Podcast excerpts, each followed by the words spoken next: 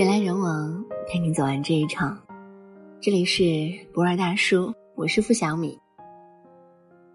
必须承认，当初下嫁给乔安国，就是贪图了他的美貌和实用。他家一共兄弟姐妹五个，其中一个小时候因为感冒烧成了盲哑人。我嫁给他时，我爸气得住了院。我家是正宗的书香门第，爸妈都是大学教授。弟弟妹妹的婚姻都是非富即贵，我虽没能考上大学，但中专毕业之后进国企当了会计。老公乔安国不过就是一个普通工人，没房没钱，还有一个残疾的弟弟需要全家养活。可是，乔安国还是小乔的时候，一米八二的个头，五官帅气逼人，身上的工作服永远干净笔挺，工作服里面的假领一直白的耀眼。我犯了花痴，一心追求他。婚后，我和他一大家子挤住在一起，日子过得鸡飞狗跳。直到儿子乔乐出生后，我爸妈实在不忍心，让我搬回了娘家。乔安国是家中长子，做的一手好饭，而且收拾家务堪称专业。自从我们住回家之后，弟弟妹妹回家的次数明显变频，不为别的，就为乔安国张罗的那一桌好饭好菜。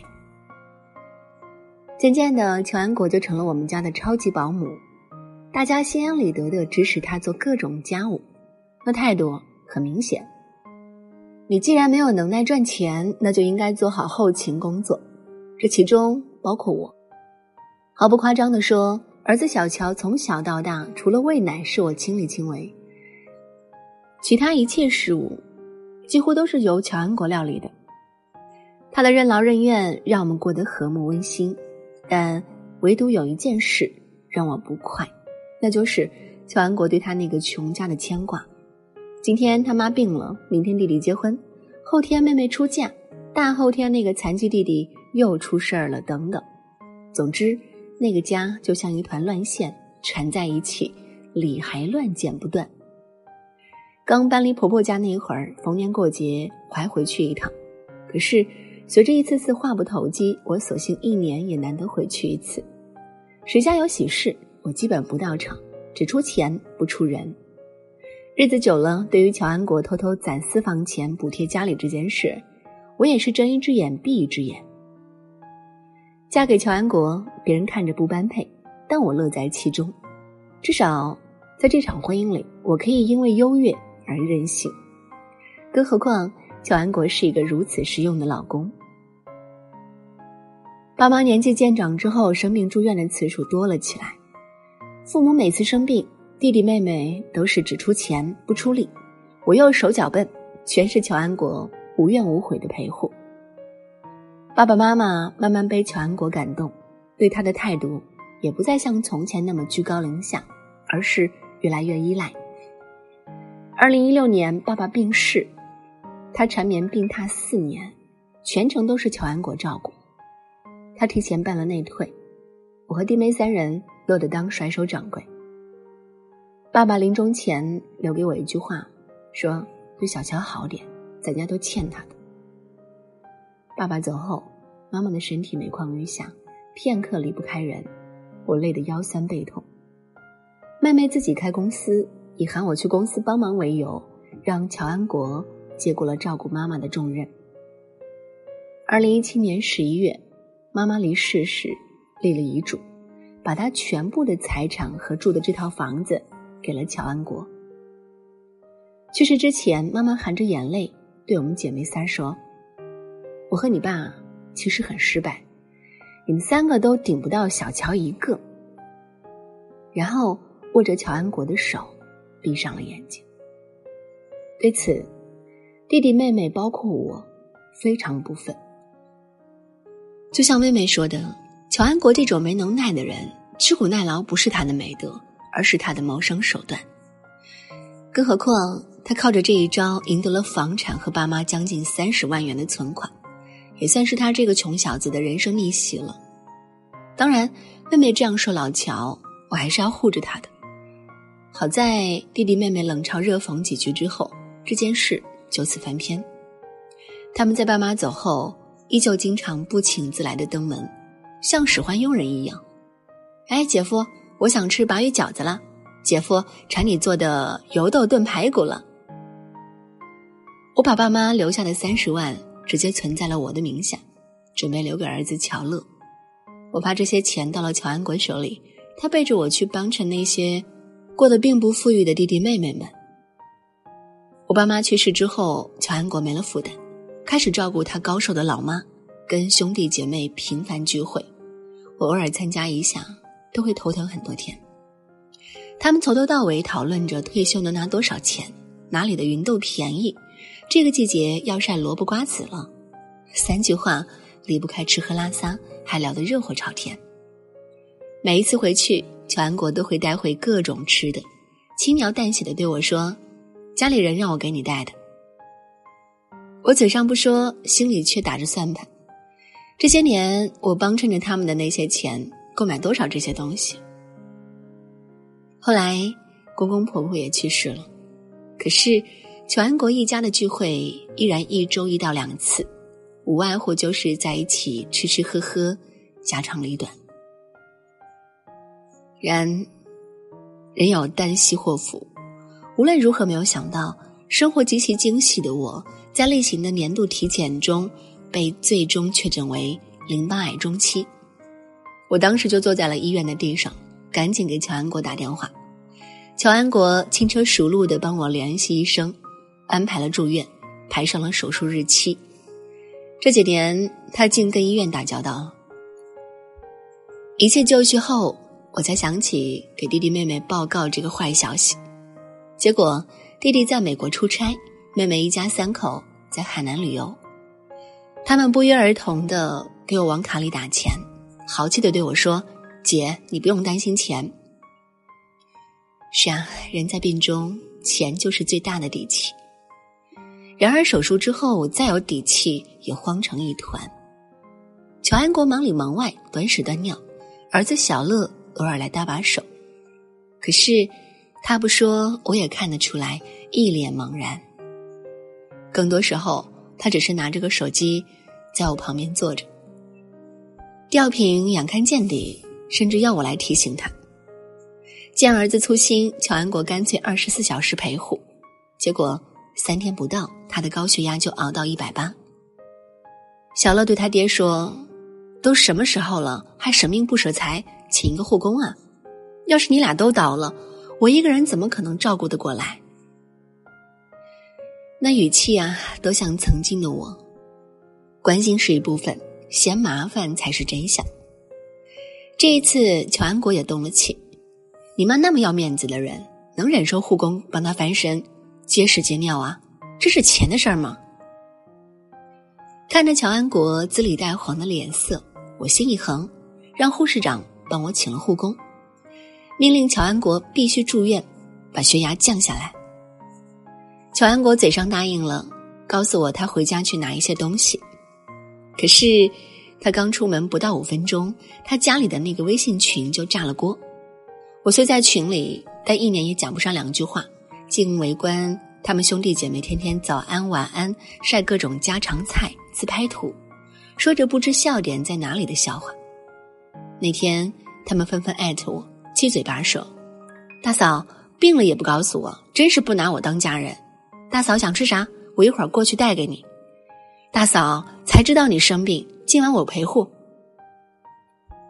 还不等我一一回复，小姑子已经第一个冲进了病房。她单位就在离我医院不到两百米的地方。进屋一看见我，小姑子的眼睛就红了。大嫂，这么大的事儿，你居然让俺哥瞒着我们？要不是俺哥也病了，实在忙不过来，他不说这事儿，我们还没事人一样在家里傻吃傻喝呢。我心里一热。这个快言快语的小姑子像一阵风，话没说几句就出去了。再回来时，手里拿着新买的床单枕巾，一一帮我换上。大嫂，我知道你爱干净。然后又把柜子里的饭盒、筷子都拿出来，重新洗了一遍，嘴里还抱怨着：“俺哥倒是个男人，干这会儿就是不行。”小姑子从进屋就没闲着，不一会儿。三个小叔子和二小姑子及他们各自的妻子、老公全来了，七嘴八舌的讨论我应该吃什么，讨论晚上谁留下来陪护，声讨我拿他们当外人。他们家人就是有这种能力，听到之处，迅速变成菜市场，充满着生活的烟火气。几番讨论过后，坐公交调度的二小叔子迅速的制定了一个值班表。发在了家庭微信群里。除了聋哑的三弟外，其他两个弟弟、弟妹和妹妹、妹夫都在陪护的值班表上，包括家里谁买菜、谁做饭、几点交接班，都安排的头头是道。二小叔子在群里说：“像以前一样，能请年假的请年假，请不下来假的自行协调白班和夜班。”二小叔子发完值班表，兄弟姐妹们纷纷回复：“OK。”不愧是当领导的，就是有组织能力。二哥给你点赞。就这样，乔安国的兄弟姐妹们行动起来了，每天闲极有序的来医院陪护，每次带来的饭菜都是精心搭配，知道我爱干净，床单枕套一天一换。怕我悲观，他们不是教我看抖音，就是给我念网上的小段子。同房的病友羡慕的说：“现在居然还有这么团结的大家子。”而我的内心，既温暖又惭愧。这是我自结婚以来第一次与他们如此近距离的相处，也是我第一次知道，他们互相之间爱的那么火热。乔安国只是急性高血压，可是住院一天后，医院给开了安眠药，饱睡了一夜后，血压平稳下来。可是每次他血压值一出来，陪护的弟弟妹妹。立马把消息发在群里，大家一片欢呼。人在病中，心思细腻敏感，我秒懂了乔安国对那个穷家的热忱和全身心的付出。那样的爱与被爱，是人与人之间多么迷人的部分。说到底，决定我们一生悲喜的，不过是身边为数不多的这几个人。乔安国一家人是亲情里的明白人。小郭子一提及哥哥生病了，眼泪就像自来水一样。告诉我自己上大学时，大哥怕他因为家里穷而自卑，总是给他钱。有一次去看他，把兜里的钱全给了他，然后自己一路从郑州搭车回到大连。三小叔子娶弟妹时没有钱买房，弟妹父母坚决不同意，乔安国就带着弟弟妹妹。把弟妹父母家的小院子给翻新，围了栅栏，挖出一个养鱼池，种上了花和葡萄。对人家父母说：“我们家虽然没有钱，但我们家有人。弟妹嫁给我们家，你就当多了五个孩子。以后啊，我们几个您随叫，我们随到。”这份真诚最终还是打动了弟妹的父母，而乔安国当初这么说的，后来也是这么兑现的。对面爸妈家的大事小事，他们五个悉数到场，生生把别人爸妈变成了自己的父母。而听说我病了，弟妹的爸妈几乎天天都来，大老远的倒三遍公交车，就会来看一眼。我几次劝阻他们，大妈却说：“人生病了，最爱想爸妈，他们都不在了，我们就天天替他们来看看你。”这样的人和事，陪着我打发住院时光，让我每每疼痛、灰心、绝望时，都会从心底生出活下去的希望。我甚至后悔，这些年来我像个局外人一样，把自己孤立于他们的世界之外，孤傲不屑。可是，我又错过了多少琐碎中的真情时光呢？而我自己的弟弟妹妹呢？弟弟自从给了钱之后。都没有再问过我术后的情况，仿佛我得的不是癌症，而是感冒。海南旅游的妹妹为我在网上订了鲜花，每天早晨八点准时送到病房。旅游回来，来医院看了我一次，见乔安国的弟弟妹妹们排班那么严谨，无比放心的对我说：“姐，他们家人就是时间不值钱，那我就该上班上班，总得有人赚钱吧？你缺钱就吱声。”从来到走，他一直戴着厚厚的口罩，手上还套着手套，始终跟我保持着半米的距离，装备的像是来探望一个 SARS 患者。望着妹妹优雅的背影，我心里凉凉的。术后第六天，我的后背突然鼓起一个拳头大小的包，疼到窒息。我觉得自己可能去日不多了，而主治医生正在北京出差。听说我的情况后，医生连夜往回赶。医生凌晨六点到大连，我七点被推进手术室。乔安国的弟弟妹妹齐刷刷的站在手术室门口，两个小姑子眼睛红得像兔子一样。我突然羡慕他们那个贫穷而有爱的家庭，被哥哥爱过、照顾过，他们活得赤诚热烈，想哭就哭，想笑就笑，对别人的疾苦可以迅速的感同身受。马上要进手术室时，乔安国握着我的手对我说：“别怕，我和弟弟妹妹啊都在外面陪你，等你出来，给你包你最爱吃的三鲜馄饨。”如果是以前，我会嘲讽他，就知道吃；我会反问他有没有医疗常识。可是此时此刻，我那么依赖他。我终于明白，他像宠爱孩子一样宠爱着我。一顿好吃的，是他五十几岁的人生里一直在用的抚慰家人的方式。这，是一个大哥的习惯，也是他的绝招。劫后余生，我后背鼓起的包，原来是因为动脉破裂。如果再晚半个小时，我可能就没有了性命。出了手术室的我刚刚苏醒，看着他们抱作一团，哭成泪人，我问自己：我何德何能，值得被他们这么发自肺腑的关怀？转危为安之后，弟弟妹妹轮番照顾我，他们交接班时。像查房的大夫一般，事无巨细的交代注意事项。我生长了多年的自私高冷，就这样被他们春风化雨融掉了。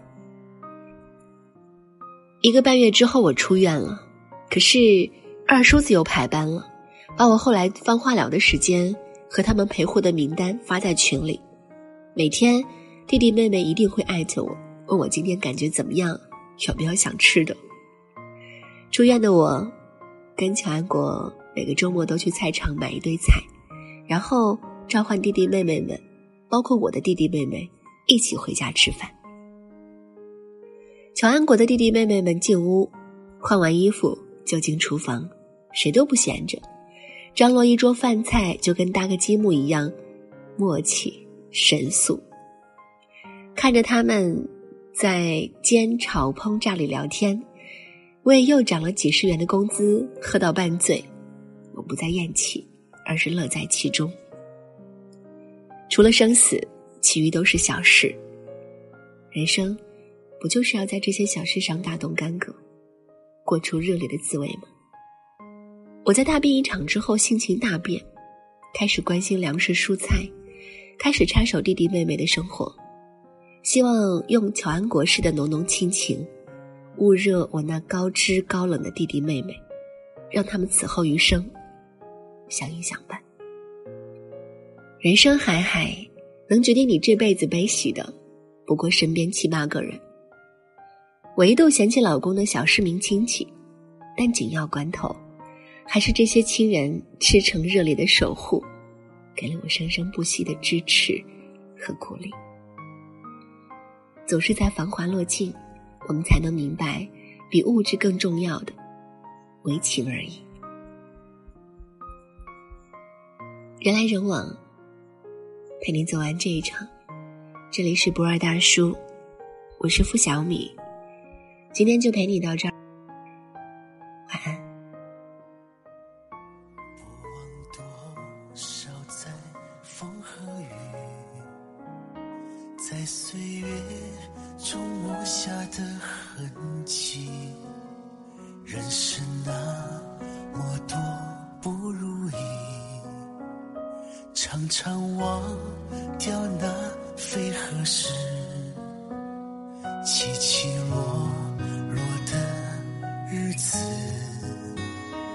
我要做最坚强的孩子。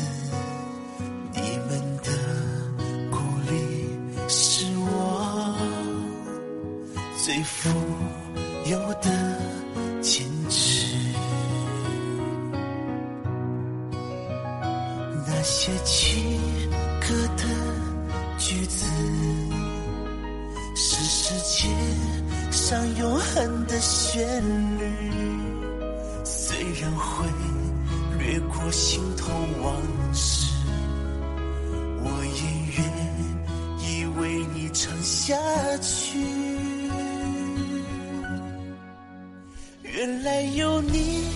一直不离不弃，原来有你与我同悲同喜，没有去过一个人的城市。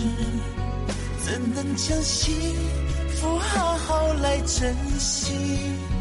原来有你一直不离不弃，原来有你与我同悲同喜。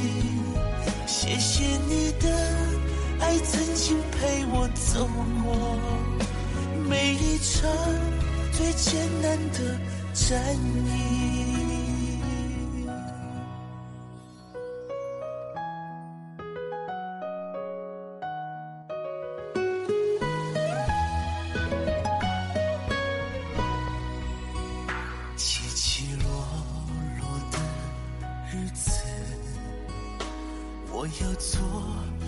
坚强的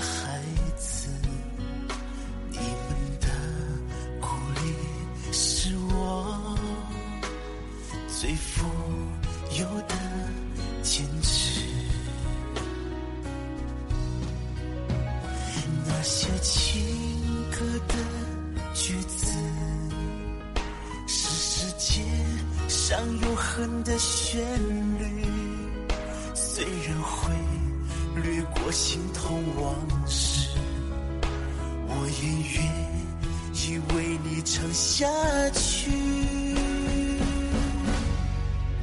原来有你一直不离不弃，原来有你与我同悲同喜。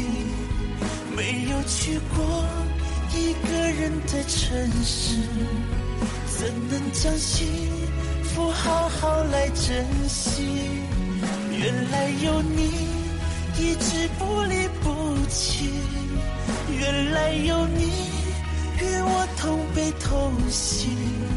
谢谢你的爱，曾经陪我走过每一场。最艰难的战役，原来有你一直不离不弃，原来有你与我同悲同喜。没有去过一个人的城市，怎能将幸福好好来珍惜？原来有你一直不离不弃。